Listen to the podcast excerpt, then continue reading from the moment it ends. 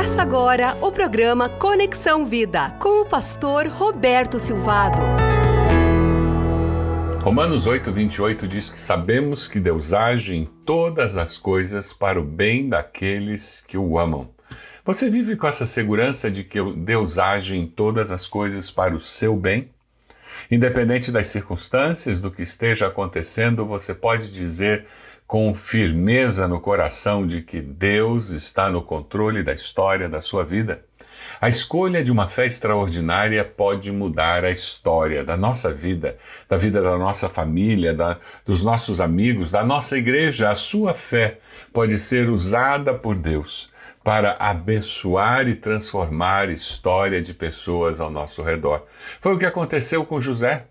Ele resolveu confiar em Deus, apesar de ter sido vendido como escravo, ele resolveu confiar em Deus, apesar da calúnia da esposa de Potifar, ele resolveu confiar em Deus, apesar de estar na prisão, ele resolveu confiar em Deus. Quando tudo começou a dar certo na sua vida, ele se torna o segundo homem mais importante no Egito, ele resolveu confiar em Deus quando a fome traz os seus irmãos e ele os reconhece e agora ele tem poder para tirar suas vidas e não o faz, ele resolveu confiar em Deus. Porque Deus é Deus, mesmo quando os erros dos outros frustram os meus sonhos. Você vive com essa segurança? Pela fé. José escolheu prover para a sua família. Ele escolheu abençoar a sua família. José é fiel a Deus e prospera mesmo passando por momentos de provação. Ele, como escravo de Potifar, enfrenta a calúnia de uma maneira que a maioria das pessoas não enfrenta, sem revolta, sem amargura, sem ressentimento, mas confiando que Deus está no controle da história. Ele enfrenta a cadeia como muitos não enfrentam sem se tornar uma pessoa violenta, revoltada, negando a Deus, ele, pelo contrário, ele resolve usar aquele tempo para crescer na sua administração, para abençoar aqueles prisioneiros que estavam ali com uma boa gestão, quando ele chega como segundo no palácio de Faraó. A mesma atitude que tinha surgido lá na casa de Potifar, surgido na cadeia, surge agora num lugar muito importante no reino. Deus é fiel.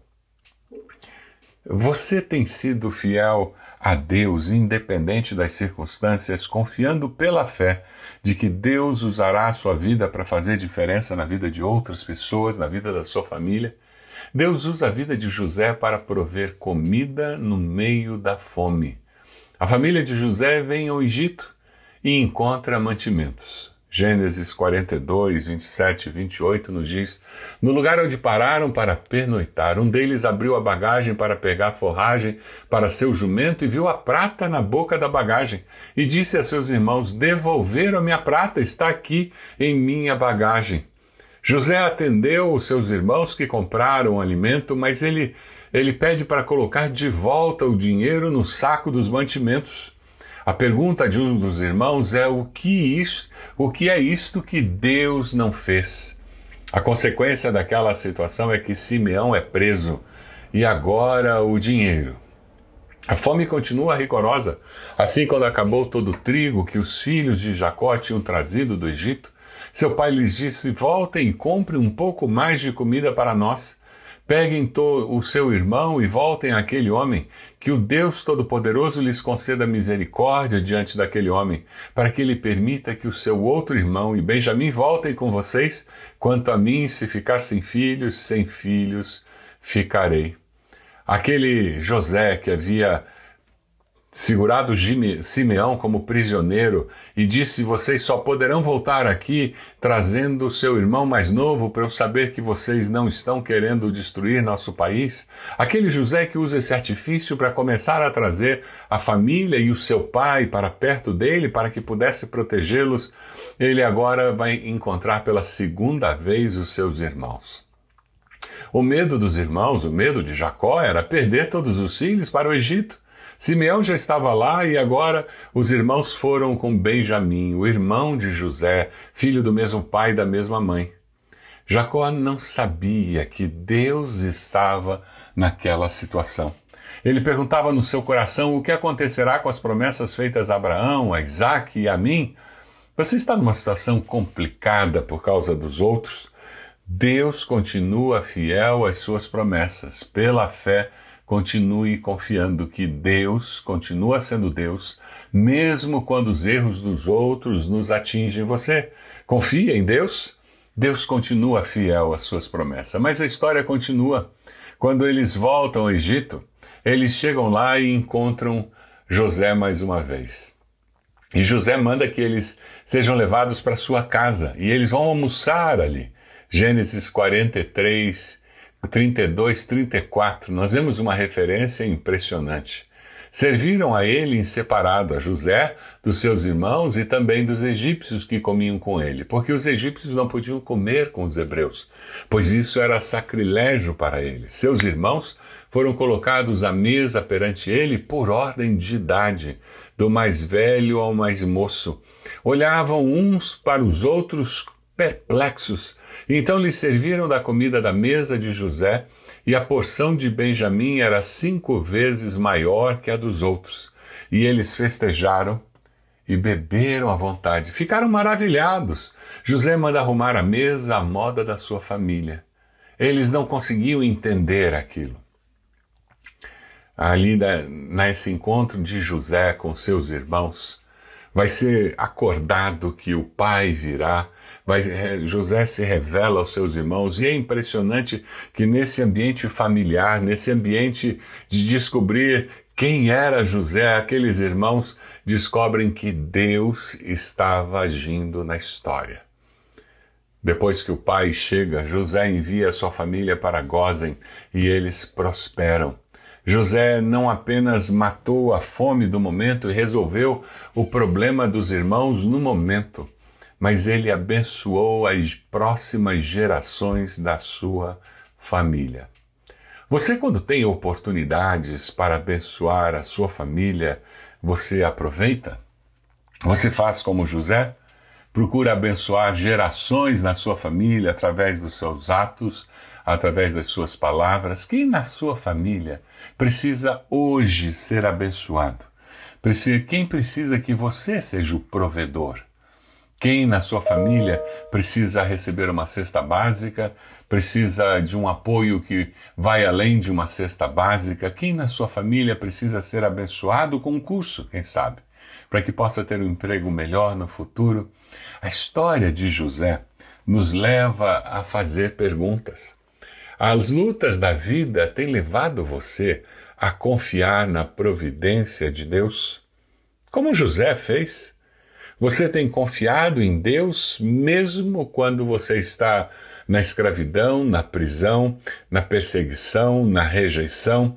Se você está vivendo essas emoções nesse momento, eu quero desafiar hoje você a olhar para o Senhor e Salvador Jesus Cristo e confessá-lo como Senhor e Salvador da sua vida.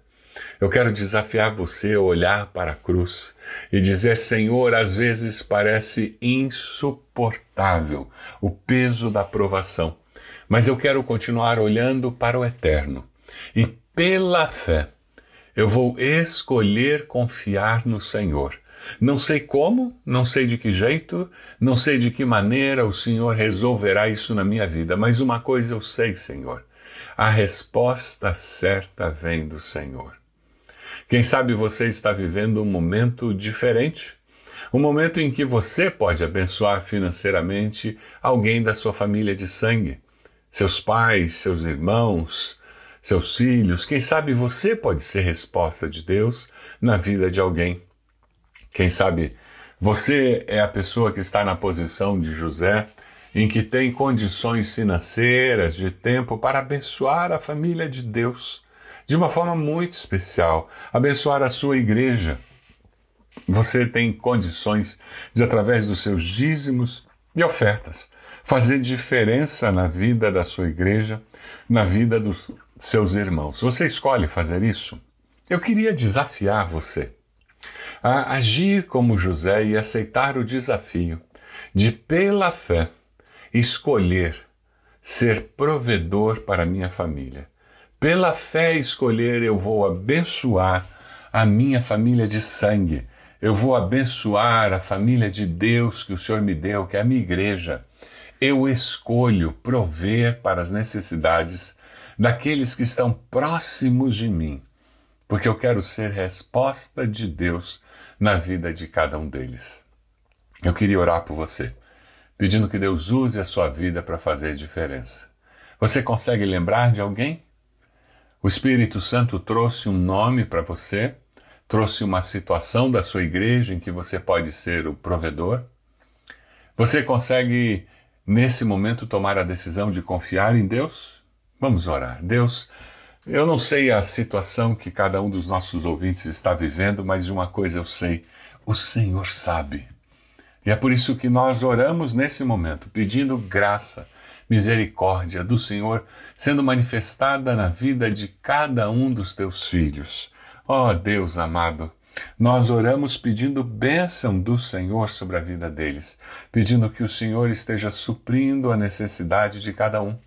Que o Senhor esteja usando teus filhos e filhas para ser provedor na vida dos seus familiares, na vida da sua igreja.